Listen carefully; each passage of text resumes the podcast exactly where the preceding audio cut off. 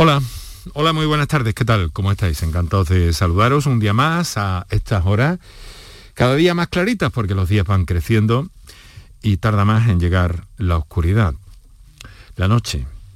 Esa manta oscura que esta mañana una oyente aquí en Canal Sur Radio utilizaba para definir un poco, para visualizar un poco lo que es la depresión. Hoy es el Día Mundial de Lucha contra la Depresión. Las cosas estaban mal hace algunos años, pero mm, todo nos indica que después de la pandemia las cosas están un poquito peor, lamentablemente, con cifras, eh, con resultados, con situaciones muy complejas, dramáticas, extremas en algunos casos, y con un discurso que tenemos que mantener en este programa limpio, claro, alto, eh, como hemos hecho siempre a propósito de este asunto, para señalar que esto es un problema de nuestro tiempo que hemos de tratar con toda eh, normalidad y con un profundo respeto, desde luego. Hoy vamos a hablar de la depresión. Nos hemos rodeado de buenos especialistas desde distintas áreas para conocer eh, muy diversas posibilidades de salida. Pero sobre todo y también nos interesa tu testimonio, nos interesa tu experiencia o tu duda o tu inquietud en torno al tema. Y definir qué es la depresión y dejar claro que es algo que nos puede pasar a todos, como reza el eslogan de una de las instituciones que va a estar representada aquí esta tarde, Cruz Roja, Cruz Roja de Córdoba en concreto, que ha lanzado esta campaña. Nos puede pasar a todos. Muy buenas tardes y muchas gracias por estar a ese lado del aparato de radio.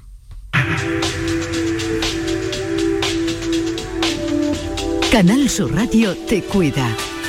Por tu salud. Por tu salud con Enrique Jesús Moreno. Ángel Rodríguez, eh, Paco Villén están al tanto de las cuestiones eh, técnicas y del sonido y nos proponemos, eh, pues bueno, en este encuentro acercarles algunas ideas que sean positivas y crearnos un mapa de situación desde distintos ámbitos. Decía que vamos a contar con un representante de Cruz Roja en Córdoba que acaba de, de poner en marcha un instituto de neurociencias en el que se está hablando hoy y se habla permanentemente porque es motivo de trabajo eh, de la depresión. Y vamos a contar con una persona, con un profesional, el, eh, el, doctor Javier Alberca, que es psiquiatra, trabaja en este Instituto de Neurociencia del Hospital Cruz Roja de Córdoba. Vamos a contar con nuestro psicólogo eh, de cercanía, que es José Antonio Galiani, director del Centro Psicosanitario Galiani. Y luego vamos a tener una intervención también sobre un nuevo abordaje que se está llevando a cabo eh, para eh, curar la depresión. Digo curar y lo digo con todas las letras porque parece ser que hay resultados, expectativas desde luego, pero resultados ya eh, bien contrastados en los que se han conseguido mm, mm, éxitos muy notables contra la depresión. Esto se lleva a cabo en el Centro de Neurología Avanzada que dirige el doctor Juan Jesús Rodríguez Uranga, que nos ha acompañado más de una vez en este programa, y uno de los profesionales que trabaja en ello nos va a acompañar esta tarde también. Así que queridos amigos, queridas amigas, estamos en marcha. Vamos a recordar cuáles son los teléfonos que tenéis a vuestra disposición para cualquier cosa sin, sin problemas. Estamos eh, en casa, estamos eh, de paseo, donde quiera que estéis, pero esta es la radio de Andalucía y esta es más que nunca vuestra casa y con un tema tan complejo y que tiene tantos cabos como es la depresión en el que nos adentramos en el día de hoy. Recordamos teléfonos y eso sí, como siempre, repasamos algunos asuntos relacionados con esto que nos sigue pasando, la pandemia del COVID-19. Para contactar con nosotros puedes hacerlo llamando al 95 50 56 202 y al 95 50 56 222 o enviarnos una nota de voz por WhatsApp al 616 135 135. Por tu salud en Canal Sur Radio.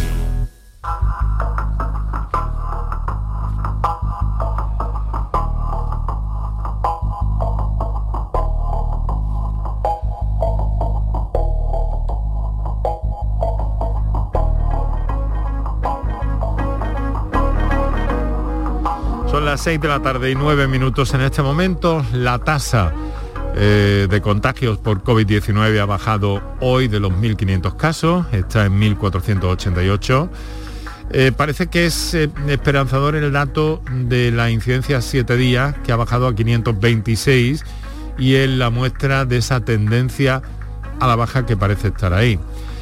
Eh, ya solo una provincia está por encima de la tasa 2000, es Almería, aunque Córdoba y Jaén la rozan. Los contagios se mantienen por encima de los 11.000, en concreto 11.177, pero son cerca de 400 eh, menos que en el día de ayer.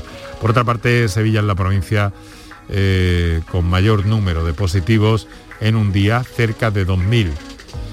La la cifra de, fallecidos es lamentablemente alta también, es la segunda más alta de esta llamada sexta ola. 28 personas han perdido la vida en las últimas 24 horas por COVID-19.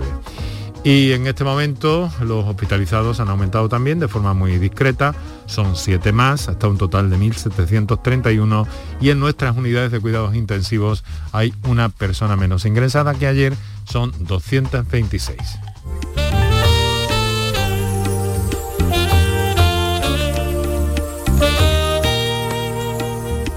Permítanme al hilo de todo esto y antes de que abordemos nuestro tema central de hoy, que es el de la depresión, permítanme comentar el asunto de la sentencia del juzgado de Jaén que ha resuelto que durante la primera oleada del COVID los sanitarios tenían obligación de sacrificar la vida. El Colegio de Enfermería eh, había interpuesto una denuncia contra la Administración por la falta de equipos de protección que padeció eh, de este grupo de, personas, los sanitarios. La polémica sentencia llega a comparar ese sacrificio de los enfermeros con la huelga de hambre de un terrorista del Grapo o la negativa de un testigo de Jehová a recibir transfusiones sanguíneas. A pesar de que reconoce que hubo escasez de equipos de protección, considera que esta circunstancia fue irremediable y que entre su propia vida y la de los ciudadanos, los enfermeros deben elegir la de los ciudadanos y por tanto tenían la obligación de sacrificar su derecho a la vida. En el Colegio de Enfermería no dan crédito. La sentencia ya ha sido recurrida y el colegio espera que el Tribunal Superior de Justicia de Andalucía corrija, la corrija, en el mismo sentido que la condena de un tribunal de Valencia a la Consellería de Sanidad Valenciana para indemnizar a los sanitarios con hasta cerca de 50.000 euros por no facilitarles medios de protección. Bueno, es anecdótico, pero quería eh, referirlo aquí en esta tarde, cada vez más clara, como les digo, a estas horas y con unas temperaturas relativamente templadas, bueno, son templadas desde luego para esta época del año, y en las que nos adentramos en el tema de la depresión.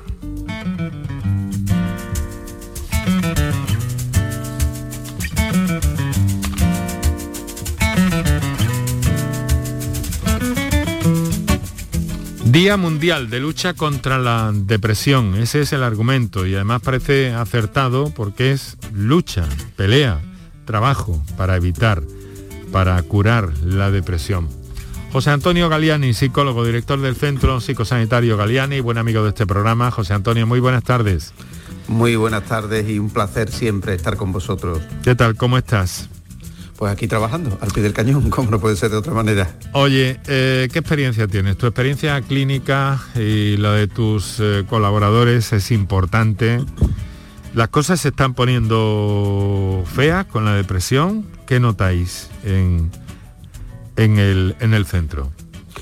Pues mira, la, impresión nuestra es que efectivamente eh, el nivel de fatiga de, la población desde el punto de vista de las circunstancias que están acaeciendo, el hecho de, la eh, enorme dificultad que supone la adaptación a las circunstancias y durante tanto tiempo, es indiscutible que está provocando un efecto muy negativo en el estado de ánimo de las personas. Y eh, si al principio era más la ansiedad, la inquietud, la angustia, los elementos que aparecen en el espectro psicoemocional de la población, ahora estamos notando que empieza a existir ya un cierto hastío, un cierto desespero, una manera, por decirlo así, un poco más de cansancio a la hora de abordar todo lo que se está generando. Por lo tanto, esa es la primera radiografía que puede hacerte de lo que está sucediendo. ¿Se podría decir que ha sido la pandemia como un detonante para una cuestión que ya existía, que ya estaba como un problema señalado desde hace décadas, por cierto, por parte de la Organización Mundial de la Salud? Pero esto ha sido un detonante de alguna forma para poner de manifiesto estas situaciones o nuestras propias carencias emocionales para solventar estas situaciones. ¿Cómo lo ves, José Antonio?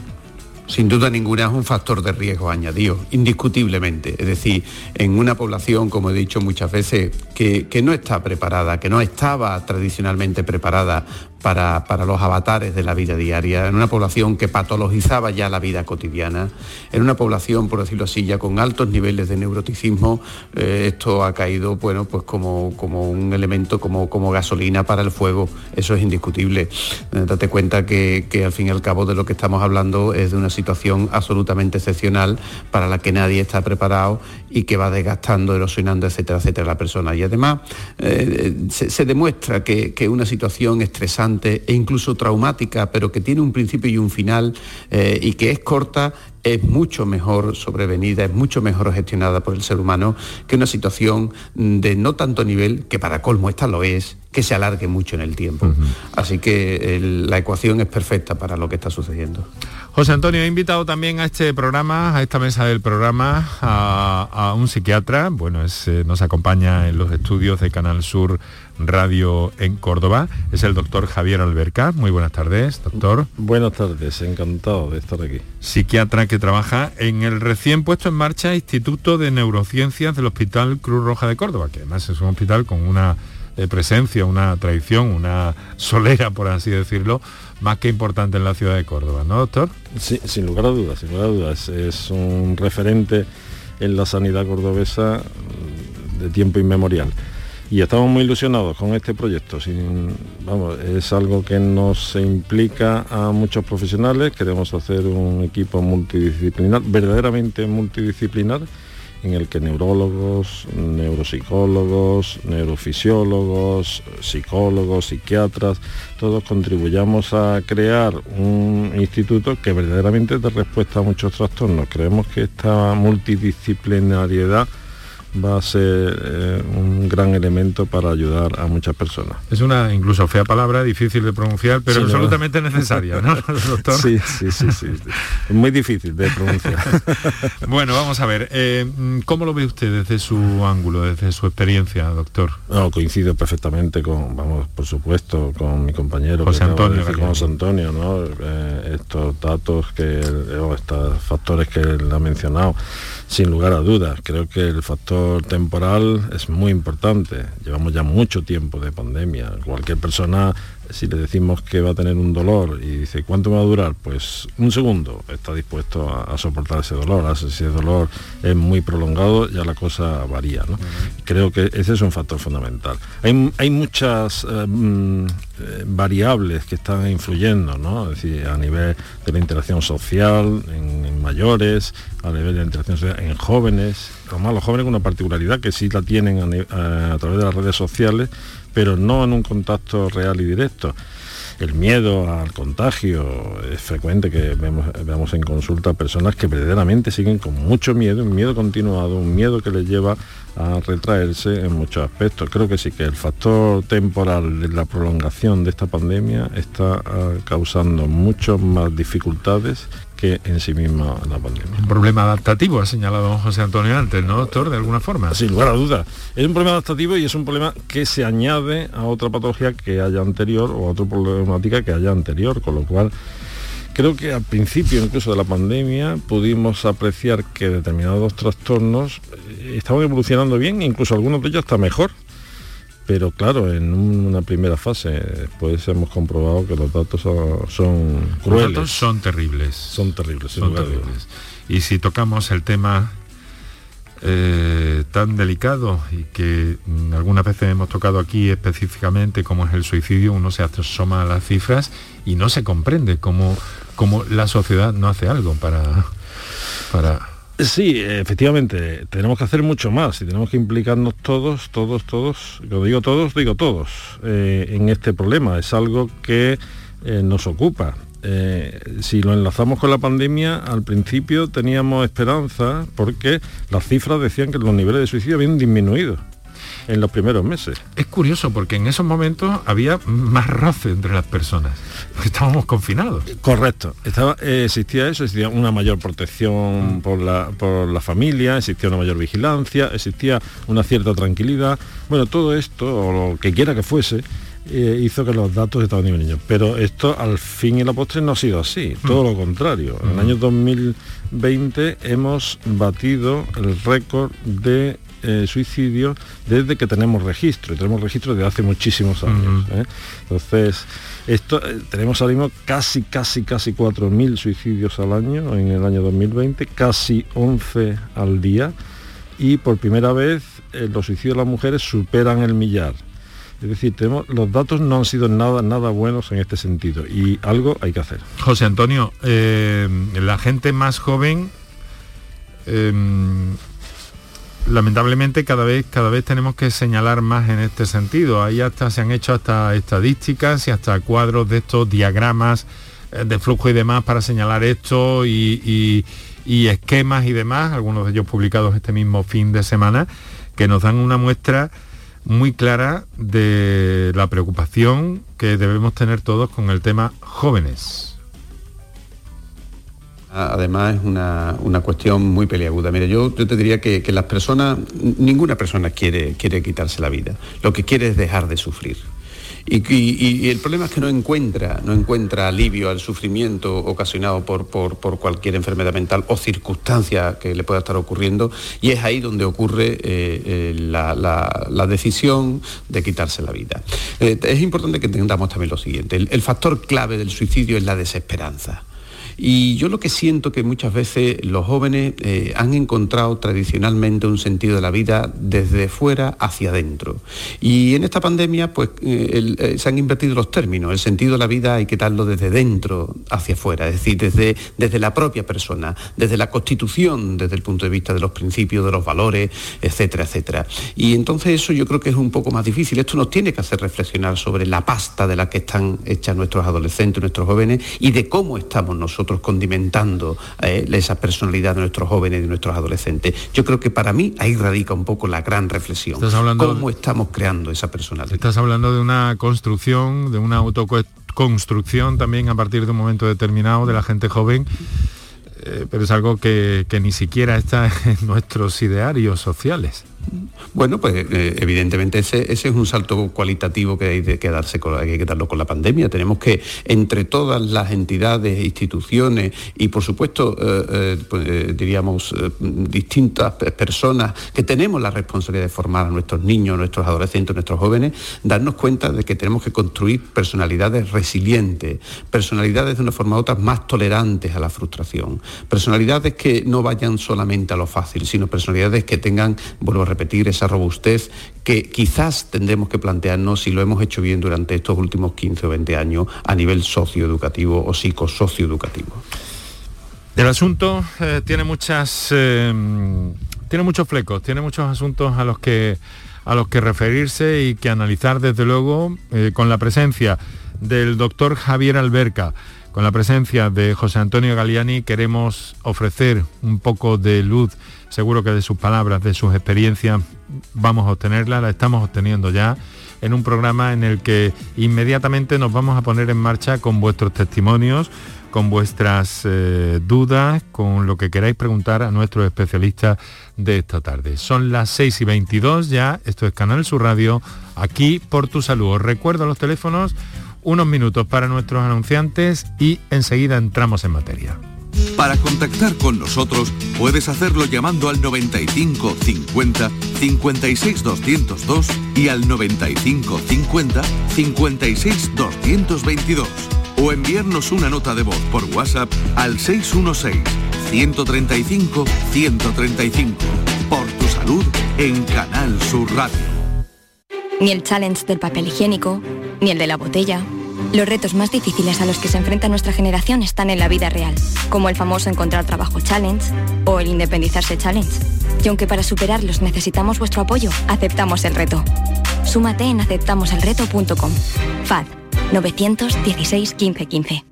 ¿Estás lesionado? Elige la fisioterapia avanzada de Clínicas Beyman. En Clínicas Beyman ponemos a tu servicio fisioterapeutas de primer nivel equipados con la última tecnología. Nuestra meta es tu recuperación. Somos la fisioterapia oficial de 18 federaciones deportivas de Andalucía. Si necesitas recuperar tu salud, tu rendimiento y tu bienestar, pide tu cita en clínicasbeyman.es. La magia de este lugar está siempre esperando a que la visites. Disfruta de cada plato de la gastronomía local. Embriágate sin medida del mejor ocio y cultura. Aprende de la dedicación artesanal ubetense y conoce la ciudad patrimonio de la humanidad. Piérdete por los cerros de Úbeda. La mañana de Andalucía con Jesús Vigorra. Programa informativo. Además, el Constitucional también se ha pronunciado sobre... De entretenimiento. Arturo Pérez Reverte, buenos días. Buenos días. Que te ayuda. Señor Calatayú, buenos días. Hola, buenos días. Y te divierte. Las mañanas de Andalucía son mejor. La mañana de Andalucía con Jesús Vigorra. De lunes a viernes desde las 5 de la mañana. Quédate en Canal Sur Radio. La radio de Andalucía. Enrique Jesús Moreno. Por tu salud en Canal Sur Radio.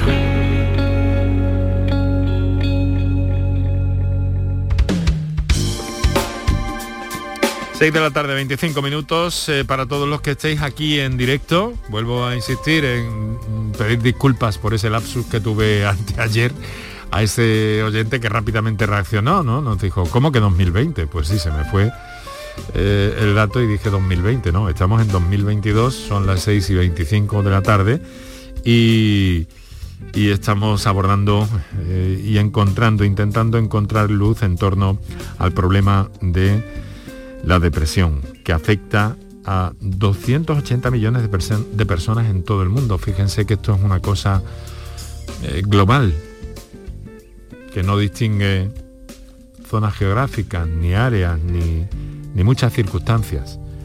Los datos de 2018 hablan en Andalucía de más de 600.000 personas con, con depresión. Y aunque creo que todavía las estadísticas no están actualizadas, pero sí es cierto que, que la pandemia lo estamos viendo todos los días, nos están llegando testimonios todos los días, han puesto las cosas en un peor sitio. Bueno, vamos a hacer una cosa. Nuestros oyentes tienen disponible, como siempre, los teléfonos para intervenir en el programa que son el 616-135-135, eso para las notas de voz, perdón, y el 955-056-202 o 955-056-222 para intervenciones en directo. En este momento lo que vamos a hacer es escuchar a alguien, a alguien que nos ha mandado precisamente una nota de voz y queremos, queremos oír, queremos escuchar. Adelante, por favor, compañero. Yo tengo un hijo que lleva muchos años con depresión y quiero compartir con ustedes algo que me dijo un día que me se quedó grabado. Me dijo, mamá, yo me siento como cuando tira un jarrón para arriba y se hace 40 pedazos y no sé lo que, lo que hacer para recomponerme y yo volver a estar como yo estaba antes. Muchas gracias. Caramba, eh, es una definición de, de- una persona, ¿no? Una visión de una persona. Esta mañana yo citaba a esa persona que nos decía que era como una, como una manta, como una oscuridad que, que le rodea. Claro, eso definir eh, la depresión por parte de una persona eh, que la padece mm, puede haber muy diversas eh, definiciones, ¿no? Pero se es consciente de que uno tiene depresión, eso sí que parece claro. Sí, sí, sí. yo creo que ante el sufrimiento humano lo único que cabe es respeto. No, no- no hay quien es capaz de expresarlo de forma más poética eh, y quien no sabe ni siquiera expresarlo. ¿no? Pero es verdad que nos conmueve, nos conmueve tremendamente estar enfrente de ese sufrimiento y nos impulsa a, intentar buscar soluciones cuantas más mejor y cuantas más rápidas mejor. y por eso estamos empeñados en ofertar las máximas herramientas terapéuticas para que estos pacientes que verdaderamente tienen un sufrimiento y un sufrimiento real y profundo, pues dejen de tenerlo, sin lugar a dudas. José Antonio, eh, ha dicho esta señora algo, lleva mucho tiempo, muchos años, pero ¿cómo se vive muchos años con depresión? Bueno, pues evidentemente con una, con una calidad de vida, como comprenderá, eh, muy, de muy bajo nivel. Eh, sobre todo yo creo que es importante, si, si, ya es triste una depresión, si ya es penoso una depresión en una personalidad adulta, más todavía en una personalidad infanto-juvenil, porque impacta sobre, sobre también unos padres que encuentran una desesperación constante en, esta línea. De todas maneras, como muy bien está diciendo el doctor Alberca, yo entiendo que, hoy día se está trabajando, sobre todo ah, desde una perspectiva no solo multidisciplinar, que me parece importante, sino interdisciplinar, que me parece quizás aún más importante todavía, en abordar cómo funciona nuestro cerebro, para ver realmente, no solamente desde una sola óptica, sino de distintas ópticas llevarlo a cabo. Y yo creo que este mensaje de esperanza a las personas que están eh, pasándolo mal por estos trastornos eh, depresivos, eh, debemos de dejar constancia en este programa, Enrique. Sin duda, sin duda alguna, y algunos de ellos lo han venido haciendo también a lo largo del día en, todo nuestro programa, porque es el Día Mundial de Lucha contra la Depresión y nosotros queremos sumarnos a eso y queremos ofrecer claves. Eh, mm, hay algunas cosas que todavía tengo en, la bolsa de, preguntas, pero quiero priorizar a nuestros oyentes. Nos ha entrado una llamada en directo, es eh, Juan de Dios, eh, que es un asiduo oyente, por otra parte, de este programa. Juan de Dios, buenas tardes. Buenas tardes. ¿Qué tal? Pues bueno, ahí vamos tirando. O sea, yo desde luego estoy de acuerdo con lo que han dicho ustedes de que parece ser que la pandemia ha acentuado todo esto bastante. Bueno, y a mí más todavía, porque yo antes montaba en bicicleta y esto me entretenía mucho. Ahora tuve una caída, como ya comenté. Sí, ya nos ha comentado, sí. Sí. Y tuve una caída, claro, y eso me impide montar en bicicleta. O sea, entonces, claro, estoy haciendo aquí ejercicio en la casa, pero casi, bueno, pues no, no, no me cae bien salir, porque además del tiempo que hace, que hace un tiempo por aquí bastante frío y con bastante aire, pues esto me está acentuando esto bastante. Y yo lo que tengo además de depresión es, bueno, o sea, eh, eh, pues tengo estrés también, o sea, depresión y estrés, es lo que me pasa. Porque mm, quiero hacer tantas cosas que no me da tiempo, que no... Y, bueno, eso es lo que lo que tengo, o sea que yo lo, eh, lo que más me preocupa precisamente es que tengo insomnio también y no puedo dormir como consecuencia de la, de la depresión y del estrés que tengo. Y esto, claro, esto mm, me parece que es bastante malo. O sea, esto no poder descansar de noche, pues es bastante malo. Y ese es el problema que tengo. Vamos a ver. Sí, díganos, díganos. Bueno, la pregunta que tengo es a ver si los doctores saben algo de, eh, de algún producto natural o algún medicamento que pueda... Porque bueno, yo desde luego eh, he tomado el medicamento este de eh, Lorenzo Pal, creo que se llama o algo así de... No, entremos en ese tema que seguramente requiere un capítulo aparte porque además estamos viendo que este tipo de fármacos se están utilizando cada vez más por por personas jóvenes, muy jóvenes y de forma absolutamente arbitraria y no quisiera yo entrar al menos hoy en ese terreno, aunque lo mencionemos de alguna forma. Pero mire, Juan de Dios, yo lo que voy a hacer es una cosa. Como nuestros dos invitados de esta tarde eh, tienen una experiencia clínica estupenda y han escuchado muy atentamente sus palabras, les voy a pedir por turno que le dé cada uno de ellos una recomendación, una línea para para, actuar, para, para, seguir y para salir de ese problema, que a lo mejor las cosas no necesariamente, Juan de Dios, se arreglan con, una pildorilla, hombre, que a lo mejor tenemos que eh, de alguna forma también ser conscientes y tomar algunas decisiones personales. Le pido en, en principio una, una orientación a José Antonio Galeani. Mira, Enrique, una de las cosas, mm, por decirlo así, más importantes de forma negativa que hace una persona depresiva es eh, lo que tenga ganas. ¿vale? Y justamente yo creo que es lo contrario. Las cosas hay que hacerlas con ganas o sin ganas. Es decir, yo a este señor le diría que no se planteara lo que tenga ganas de hacer, sino lo que tiene que hacer.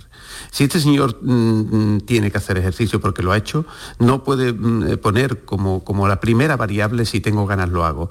no es el parámetro. Está comprobado que las personalidades que generan depresión, eh, sus conductas aumentan aún más la depresión porque se rigen por el criterio de la gana. Y yo creo que por este señor que, que para explicarse de una manera muy simple, haga usted lo contrario de lo que tenga ganas. Si usted no tiene ganas de hacer ejercicio, hágalo. Si no tiene ganas de comer, coma. Si no tiene ganas de salir, salga. Fíjate qué receta más simple, Enrique. Y para eso de la bicicleta, que para él era eh, eh, un sustento tan importante, José Antonio. Pues actividad física, otro tipo de actividad. Yo creo que andar podrá andar este señor, o podrá hacer algún tipo de actividad Escúchame, no solo eso, yo sé que hace que hace ejercicios de ejercicios de fuerza, de pesa. No, no, no, no, no, creo yo si las pesas, fíjate, yo creo que más, más bien... Juan de Dios, estás ahí, ¿no? sí, Perdona. Estoy, oyendo la conversación. Está oyendo, ¿no? Bueno, no, la... también ejercicio de reboteador, o sea, una pequeña cama elástica ah, en la que me sujeto por dos cuerdas para no salirme de ella y hago un rebote que parece que, vamos, según según gente que entiende el gimnasio dice que es bastante bueno. Eso parece muy divertido además, no solamente bueno, ¿eh? Sí, sí. parece muy divertido, Juan de Dios. El aire libre es muy importante también, Juan de Dios. El aire libre y los contactos sociales son muy importantes, guardando todas las medidas de seguridad. Eh, son factores de protección en esa línea. Lo peor que puede hacer usted es quedarse sedentario, eh, no hablar con nadie y rumiar su propio desasosiego. Esos son conductas totalmente contraproducentes para un episodio depresivo. Sí, sí, lo comprendo, pero ahora con la pandemia es que nadie quiere salir, nadie... Es que esto, esto ha venido con tan mala leche esta pandemia que a los que tienen depresión como yo tengo, o sea, pues, pues nos, está haciendo el doble de efecto. bueno, indiscutiblemente. Pues por ahí lo que le ha dicho José Antonio Galiani. Vamos a pedirle eh, también una orientación para que Juan de Dios eh, se quede satisfecho de su intervención en el programa y sobre todo ponga en práctica un poco esas indicaciones que son, eh, que son valiosas. Por eso están aquí nuestros invitados. A ver, doctor Javier Alberca. Hombre, eh, ha demostrado usted, Juan de Dios, ha demostrado usted una capacidad de adaptación importante, ha cambiado una actividad por otra y eso es interesantísimo, claro que sí. Yo creo que si hay alguna actividad que por razón física pues usted no pueda hacer o alguna cosa que antes le era muy gratificante, seguro que es capaz de encontrar un sustituto, un sustituto que le, que le sirva mm, incluso más que el anterior. Después, respecto a lo que usted decía del sueño, el sueño es un tema que no podemos zanjar tan rápidamente. primero habría que analizar cuáles son los motivos por los cuales no duerme bien, en segundo lugar, pues ver si realmente tiene una buena higiene del sueño y, en caso de que fuese necesario algún tipo de tratamiento, yo estoy seguro que su propio médico de cabecera, su médico de familia, o si es necesaria la consulta a un especialista, pues también le podrán orientar de forma ya específica y muy particular a usted. No, no, no, no somos capaces de dar recetas generales porque nos equivocaríamos, fundamentalmente porque nos equivocaríamos. Conviene que como bien decía a Marañón, no hay enfermedades sino enfermos y conviene que cualquier tipo de trastorno, cualquier tipo de problema lo tratemos de forma muy individualizada. Eso es. Juan de Dios. Mucho ánimo, muchas gracias y tome nota. Y, aquí, nos tiene, ¿eh? para lo que quiera. Muchas gracias por el programa. esto le agradezco el programa este porque eh, nos sirve de mucha ayuda a mucha gente. Bueno, pues un fuerte abrazo, Juan de Dios. Igualmente. Son las 6 y 37 minutos. Recuerdo a, a nuestros oyentes cuáles son las líneas de intervención en el programa. Para contactar con nosotros puedes hacerlo llamando al 95 50 56 202 y al 95 50 56 222 o enviarnos una nota de voz por WhatsApp al 616 135 135. Por tu salud en Canal Sur Radio. En torno a este 13 de enero, Día Mundial de la Lucha contra la Depresión, hemos buscado datos, experiencias, las cosas lo más claras posible. Hemos invitado a José Antonio Galiani, psicólogo, director del Centro Psicosanitario Galiani y habitual colaborador de este programa, y al doctor Javier Alberca, psiquiatra, Instituto de Neurociencias del Hospital Cruz Roja de Córdoba, que se acaba de poner en marcha y lo ha hecho con una campaña interesantísima que viene a decir, bueno, no es que venga a decir, es que dice directamente, nos puede pasar a todos, que es un detalle muy importante también a tener en consideración en consideración en, estos momentos. Nos puede pasar a todos. Vamos a dar eh, prioridad a otra llamada telefónica que recibimos en directo en este momento. Es María desde Sevilla. María, buenas tardes. María. Como bien. Soy yo, María. Hola. Sí, la escuchamos. sí. Ah, bien. Hola, muchísimas gracias por sacar este tema en, Canal Sur eh, ante un problema tan tan importante como el que se está estableciendo y sobre todo, como bien dice el emblema de, la Cruz Roja de Córdoba, eh, nos puede pasar a todos. Eh, yo estoy pasando por una situación ahora mismo también complicada y llevo trabajando durante un año mi situación no sabía lo que lo que me pasaba, ahora yo ya sé lo que me pasa eh, y yo quería que a los profesionales que estén den una serie de pautas porque eh, eh son en, lo que es capaz de hacer el cerebro en el cuerpo humano de enfermedad. Eh, trastornos digestivos, trastornos hormonales, que en un principio cuando estás en una vida de un día a día que no paras, eh, no te das cuenta de lo que te está ocurriendo. Y se habla mucho, de la, evidentemente, de lo trágico que es una depresión, porque es lo que más suena el número de víctimas, que cada vez mayor eh, sobre este tema, pero también es muy importante el tema sobre la salud en las personas. Salud, eh, hablamos del efecto que hace el cerebro en el cuerpo humano como consecuencia de esta, esta patología.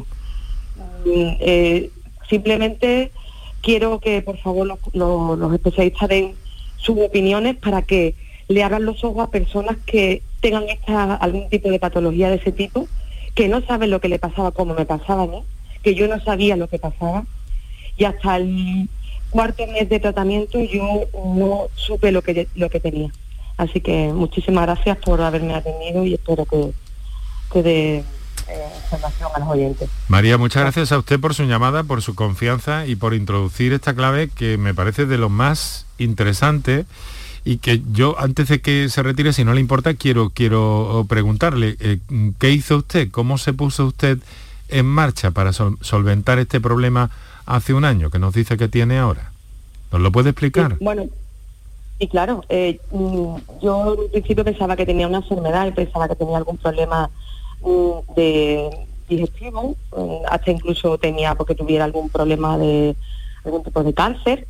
Eh, después mm, me quedaba paralizada.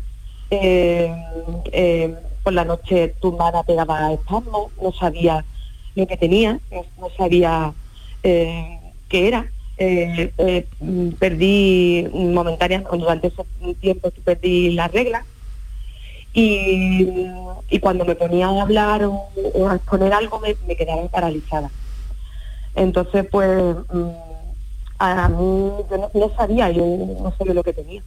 Y durante cuatro meses deambulaba, no sabía qué, lo que tenía que hacer. Tuve un tratamiento, pero me daba miedo incluso de tomármelo. Y bueno, mm, gracias a Dios mi fase ha, tenido tres etapas que son las que yo visualmente veo, que una es la de destrozo físico total y absoluto, otra la segunda en la que sé lo que me pasa y me pongo a trabajar sobre ello, y la última pues mm, la de recuperarme, el tallo, que la resiliencia que, hablaba antes el doctor. En esa fase estoy, eh, tengo, mm, tengo ciertos medios por miedos que no, Mm, porque me tengo que enfrentar otra vez a ese miedo que me provocó todo eso, ¿vale? Y, mm, pero bueno, eh, hay que hacerlo y, ponerse a ello, porque si no nunca vas a poder eh, afrontar el problema. en esa fase estoy. Está, en una buena fase, ¿no? Por lo que nos dice. Hombre, en buena fase. Estoy por lo, de recuperación. ¿Qué nos ha dicho? Ay, María. Sí, sí, ¿me escucha? Sí, sí, perdóneme, la he interrumpido. No debería haberlo hecho. No, no, no, que decía que estaba en la última fase de resiliencia, en la que eh, quiero recuperarme de la mejor forma posible. eh, y, y que mm, cuando me enfrente a mi, a mi, al miedo que me provocó todo esto, pues lo haga muy bien y eh, para eso estoy trabajando. Entonces, básicamente yo lo que quería era que los, los- los- las personas que están eh, allí acompañándote ahora mismo mm, hablen sobre el tema porque hay muchas personas que no saben que tienen un, un problema. Yo no lo sabía. Introduce- Y, y si de esta forma, si de, si de esta forma podemos ayudar a alguien que tenga algún tipo de hecho, bueno, pues, pues, psicológicamente, pues que Muy interesante, que muy interesante. María, el planteamiento, le, le agradezco de corazón que nos haya llamado, nos lo haya expuesto y además introduzca también ese aspecto relacionado con el físico, eh, con, con- con- con- con ese malestar físico, ¿no? Que, que es paralelo un poco, y ese momento en el que usted nos dice que no sabía eh, qué era, dónde estaba, qué le pasaba. Afortunadamente las cosas vemos que van por mejor sitio. María, le, le deseo lo mejor, le doy un abrazo.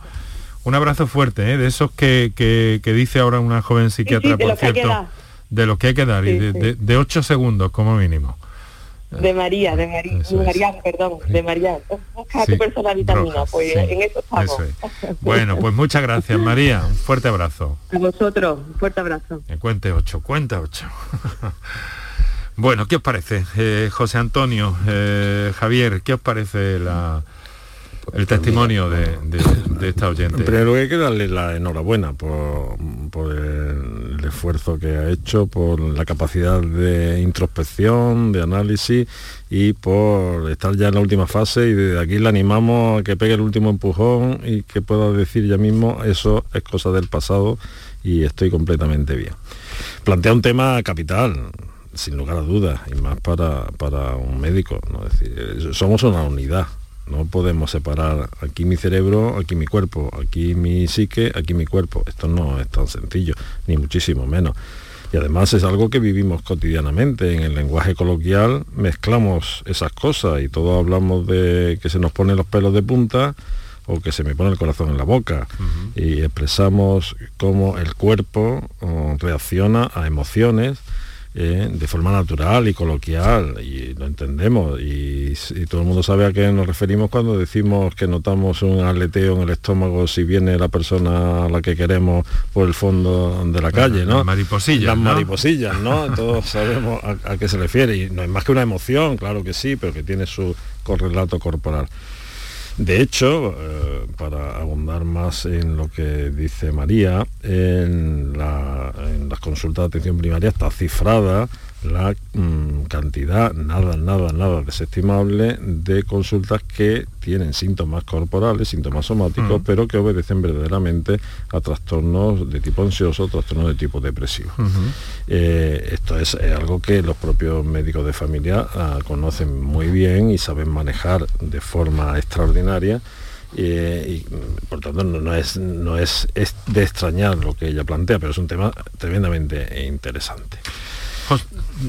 Jos- José Antonio, queremos escucharte también en torno a, a la intervención de María. Mira, en, mi opinión, el estado de ánimo puede estar afectado por muchas vías distintas. Mi impresión, por lo que dice María, es que su afectación eh, a nivel eh, eh, anímico llegó como consecuencia de una sobrecarga excesiva a nivel emocional, a nivel energética, a nivel física y terminó, valga, la expresión, rompiéndose por dentro. Esa es la impresión que yo tengo. Muchísimas ah, episodios depresivos, muchísimos trastornos depresivos, muchísima afectación del estado de ánimo, se produce como consecuencia de que previamente la persona ha sometido a su organismo a unos niveles excesivos, tanto cuantitativos como cualitativos, de tensión, de estrés, de angustia, de ansiedad, de preocupación, de rumiación, de obsesividad, etcétera, etcétera. Y entonces el cerebro, pues, y, el doctor creo que podrá decirlo así, entre comillas, ¿vale? Termina como eh, desgastándose, como gripándose, como el motor que si yo acelero, ¿verdad? Sin meter marcha y termina, y termina eh, gripándose. Pues un poco pasa así, yo creo que con, con- con- con las personas. Por eso es muy importante que aprendamos a cuidar nuestra energía, importantísima. Las personas pensamos que nos podemos preocupar sin, sin medida, que podemos llevar a cabo esfuerzos desde el punto de vista físico sin medida, que podemos generar estrés continuo sin medida y nuestro cuerpo es sabio y al final termina respondiendo y poniéndonos en nuestro sitio. Y aquí sí que hay de alguna forma una especie de fenómeno también eh, cuerpo-alma, por decirlo así, yéndonos a, a una idea clásica de, de puertas, eh, de puertas giratorias, en el sentido de que el cuerpo eh, alimenta la mente, la mente alimenta el cuerpo, y así sucesivamente. Y en todo tenemos que basarnos, en todo eso tenemos que basarnos. Es que la mente está en el cerebro y el cerebro está en el cuerpo. Entonces, partiendo de esa base, ya todo, todo lo podemos poner. Pero que no conviene disociarlo. No, es que no está disociado, no está disociado. Otra cosa es que nosotros por conveniencia eh, lo hayamos disociado o, por, o, por, o porque de una forma u otra. culturales, claro, por cuestiones culturales, ¿no? Mm. Pero, pero mm, yo creo que no hay una parte del cuerpo más importante que el cerebro. bueno, eh, eh, es así. Es así. Bueno, pues vamos, vamos a hacer una cosa. Tenemos un compromiso todavía con nuestros anunciantes, pero tenemos al doctor Javier Abril del Centro de Neurología Avanzada. Eh, que le queríamos eh, saludar y nos está esperando. Está usted ahí, ¿verdad, doctor Abril? Buenas tardes, Enrique Jesús. Sí, buenas tardes a los panelistas también. Pues vamos a hacer una cosa. Eh, mm, el, doctor Abril forma parte de ese centro de neurología avanzada que dirige el doctor Juan Jesús Rodríguez Uranga y que está abordando un tratamiento pionero para el tratamiento de la depresión o de algunas depresiones, por lo menos. Ahora vamos a conocer los detalles con un, con un fármaco, ¿no? Con la esquetamina. ¿Es así, doctor? Sí, bien, gracias por la introducción. Es un fármaco que está revolucionando un poco eh, y bastante la situación actual de los pacientes con depresión. Sobre todo está indicado en pacientes con una depresión mayor, resistente, refractaria al tratamiento, generalmente más de tres o cuatro fármacos donde se haya probado previamente. Y es una mezcla de fármacos que actúan sobre dos receptores a nivel cerebral y que, bueno, tienen un efecto revolucionario porque tratan y, parece que según los estudios pivotales se ha mostrado una eficacia muy significativa en cuanto a mejoría de los síntomas de esta depresión. Saca a los pacientes de esa depresión que no lo saca nada, ¿no? Doctora Abril, esto lo están haciendo ustedes ya con cierta asiduidad, ¿no? Nosotros hemos comenzado ya, tenemos algunos pacientes que han empezado tratamiento y estamos viendo unos resultados muy satisfactorios en Centro de Neurología Avanzada eh, es verdad que son fármacos que tienen algunas experiencias disociativas en algunos pacientes, que está descrito en la literatura, pero que van muy bien en cuanto a tolerancia y efecto, porque el efecto se puede ver a partir de la segunda semana ya, ¿eh? y que lo hemos comprobado en el centro. Muy bien, pues eh, el doctor eh, Javier Alberca nos dice que también en, el Hospital Cruz Roja de Córdoba, en el Instituto de Neurociencias del Hospital Cruz Roja de Córdoba, se ha utilizado esta técnica, se viene utilizando y parece que todo va a más. Vamos a hacer una cosa, no se retire doctor, enseguida hacemos una pausa para nuestros, eh, para nuestros anunciantes y enseguida nos cuenta un poco más de todo esto.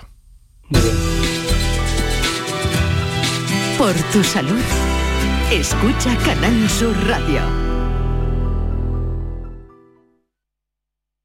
Escuchas Canal Sur Radio en Sevilla. Bienvenidos a Sacaba. Mil metros de electrodomésticos con primeras marcas. Grupos Whirlpool, Bosch y Electrolux. Frigoríficos, lavadoras, hornos, vitros. ¿Quieres más? Aires acondicionados, aspiradoras, pequeños electrodomésticos. Y financiamos en 12 o 20 meses sin intereses solo tú y Sacaba. Tu tienda de electrodomésticos en el Polígono Store en calle nivel 23. Ven a ver nuestra exposición y sus 25 años de experiencia. Sacaba. Tras las fiestas navideñas, no olvides reciclar los aparatos eléctricos y electrónicos que ya no usas para cuidar de nuestro medio ambiente. Entra en www.raeandalucía.es para saber dónde depositar tus residuos de aparatos eléctricos y electrónicos. Actúa, recicla y conecta con la naturaleza. RAE Andalucía. Enrique Jesús Moreno. Por tu salud en Canal Sur Radio. Bueno, pues eh, seguimos con José Antonio Galeani, con el doctor Javier Alberca y con los detalles que queremos pedirle al doctor Javier Abril, neurólogo, Centro de Neurología Avanzada, eh, que, nos cuente a propósito de esta aplicación. La, esquetamina, eh, exactamente, esto es una novedad, un fármaco nuevo para el tratamiento de, la depresión, ¿no, doctor? Es un fármaco totalmente no, novel en este sentido y que ya como he dicho antes, está marcando diferencia en pacientes con una depresión refractaria. No todo el mundo tiene acceso a este fármaco ni a todo el mundo se lo pone. Es un paciente que tiene que tener una, una depresión que haya mm, sido refractaria a varios fármacos antes probados y el efecto, como hemos dicho, es beneficioso. Y es muy fácil de aplicar. ¿Por qué? Tiene su presentación como un spray nasal. paciente eh, tiene que estar dirigido esto por un psiquiatra, hemos tenido la oportunidad de participar con ellos en, las sesiones con pacientes, y eh, se aplica a nivel nasal, en una posa nasal y luego en la siguiente después de cinco minutos, y el paciente eh, puede notarse a veces sensación de que está un poco más sedado, más tranquilo, más dormido, y en general pues eh, se vigila durante unos minutos cómo va el efecto del fármaco, si tiene algún efecto secundario o no, mm. y son fármacos que van dirigidos, lógicamente, para mejorar esta situación. Los pacientes han notado un beneficio claro, tenemos ya algunos en, línea y otros pues que están a punto de, empezar este tipo de fármaco, ¿no? Sí. Está revolucionando esto. Javier tiene, tiene experiencia en este, con este fármaco, el doctor Javier Alberca, quien le presento, es psiquiatra en el Instituto de Neurociencia del Hospital Cruz Roja. Eh, eso es. Eh, mm, ¿Qué es este medicamento, Javier? ¿Qué, ¿Qué, es lo que eh, qué es lo que hace, cómo funciona o en qué momento o dónde se puede aplicar, porque esto está autorizado, eh, evidentemente, eso sí, ¿no? Sí, eh, tiene el beneplácito de la FDA, por supuesto, y estamos pendientes de que pronto se autorice para el uso en la sanidad pública española. Hasta, ahora no. Ahora mismo no, no, se está aplicando de forma, digamos, autorizada en la sanidad pública española, solamente se hace de forma compasiva eh, y a nivel de la sanidad privada se puede hacer. Eh, es un fármaco, como bien decía el doctor Abril, que lo ha explicado fenomenalmente bien. Es un fármaco novedoso por su mecanismo de acción, es un derivado de un anestésico que hemos utilizado durante mucho tiempo, la ketamina, y mm, una de las grandes novedades que aporta, aparte de ser eficiente en cuadros que, como él bien ha dicho, eh, venían siendo resistentes a otros fármacos, eh, aporta una gran rapidez de acción. Hasta ahora todos los antidepresivos convencionales tienen un tiempo de latencia que siempre supera los 10-15 días y en alguna ocasión bastante más y sin embargo la ketamina parece que su rapidez de acción es, es mucho mayor. Estamos en esa fase en la que habrá que ver eh, su resultado real, el mundo real de más la calle. estadística, más, eh, más datos. Exactamente, exactamente, para llegar ya a conclusiones mucho más definitivas. Y desde luego que no, que no falte, eh, José Antonio, también una guía, porque claro, no vayamos a confundirnos. No es que la depresión se cure por una acción de este tipo. Hay más cosas que tener en cuenta y, más actitudes personales y, y, en fin, y formas de vivir eh, para, que, para que la vida sea plena y, y no haya que recurrir a ello, ¿no? Yo lo resumiría en una frase, y es adiós rogando y con el mazo dando. ¿Eh? yo, lo veo importante en ese sentido, es decir, al final, eh, por supuesto que, la depresión tiene un componente químico, bioquímico, sin ninguna duda, y, pero eso termina conformando un sistema de creencias. Y ese sistema de creencias es muy resistente a, diríamos, ser abordado eh, desde tanto desde el punto de vista químico como desde el punto de vista exclusivamente psicoterapéutico. Entonces, yo lo que diría es que esto requiere un, no, diría un cambio, sino un trascender, un ir más allá. La persona que pasa o ha pasado por una depresión tiene que darse cuenta que eh, está obligada a generar una forma de concebir la vida distinta de como la venía concibiendo. Y para eso está la psicología y para eso estamos los psicólogos. La visión humanista de la historia, que, es la, que no puede faltar en ningún momento y bajo ningún concepto. Eh, mm, doctor Javier Abril, eh, sí, quería añadir algo. No, que quería comentar que esta es una cosa interesante con este fármaco y efectivamente habrá que ver números y estadísticas de pacientes, pero tiene una fase de inducción y una fase de mantenimiento y en esa fase de inducción es donde ya aparentemente se ven cambios en los pacientes. Entonces, bueno, esperamos que esto llegue más por la vía de la seguridad social también y se pueda aplicar a más pacientes y desde luego que se tenga un feedback muy bueno que tiene pinta de cambiar un poco la evolución que ha tenido hasta ahora los fármacos, ¿no? Doctor Abril, sí, muchísimas gracias. No tenemos tiempo para, no tenemos tiempo para más. Se lo quiero agradecer, neurólogo, Centro de Neurología Avanzada. Eh, saludes de mi parte, si no tiene inconveniente, al doctor Rodríguez Uranga, a quien tengo gran eh, consideración, incluso aprecio. Así que un fuerte abrazo, Javier, un saludo. Eh, no, no tenemos tiempo ni para resumir ni para ver, porque claro, ¿qué recursos tenemos lo digo al final del programa, pero es que hay tantas cosas y tantos flecos. ¿Qué recursos tenemos para atajar eh, la depresión. ¿Os parece que lo dejemos en unos puntos suspensivos y retomemos en otro momento del programa? Porque aquí, hoy porque es el Día Mundial de Lucha contra la Depresión, pero como José Antonio Galanes sabe, el tema de, la depresión o este tipo de trastornos eh, psicológicos nos ocupan en muchos momentos durante el año. Así que... Eh, yo te, te, lo resumo con una frase, tener, tener la valentía de pedir ayuda y tener la ah, humildad de aceptarla. Esa para mí sería eh, quizás la receta que daría. Y eh, doctor eh, Javier Alberca, con esa campaña en marcha de Cruz Roja, nos puede pasar a todos. Hay que perderle el miedo a visibilizar, por supuesto, esto. Eh, tenemos ejemplos de personajes famosos que lo han dicho públicamente y han hecho un favor tremendo a todas aquellas personas. Normalizar y consultar, normalizar y consultar. Tengo que pedir disculpas, yo me meto en unas albercas con los tiempos, eh, pero es muy interesante todo lo que los especialistas a quienes convocamos nos hacen llegar aquí a la radio y tengo que pedir disculpas porque algunos oyentes eh, querían haber intervenido, finalmente no van a poder hacerlo porque estamos a segundos para las 7 de la tarde y llega el Mirador de Andalucía. Eh, señores, eh, José Antonio Galiani, doctor Javier Alberca, muchas gracias por haber estado con nosotros. Un placer. Un saludo, muy buenas tardes. Siempre un placer, Enrique. Venga, hasta la próxima, hasta la próxima. Aquí en la radio Ángel Rodríguez, Paco Villén, Enrique Jesús Moreno. Mañana hablaremos de otros asuntos más relacionados con el ámbito de eh, la ciencia en su sentido más eh, puro, relacionada con las ciencias médicas, en cualquier caso, con Paco Flores será nuestro resumen también de los datos más granados de la actualidad científica en materia de medicina. Hasta mañana.